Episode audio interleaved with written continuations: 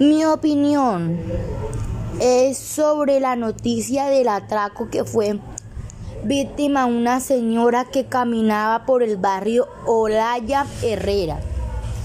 Es que se ha venido generando mucha inseguridad en los barrios de nuestra ciudad.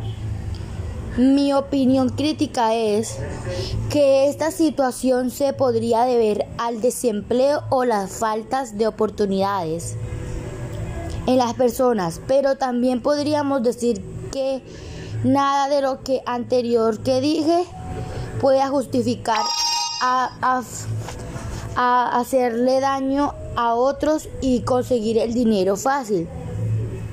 Reflexionando sobre esta noticia, que así estemos necesitados debemos esforzarnos para tener nuestro dinero y no irle a robar a otro.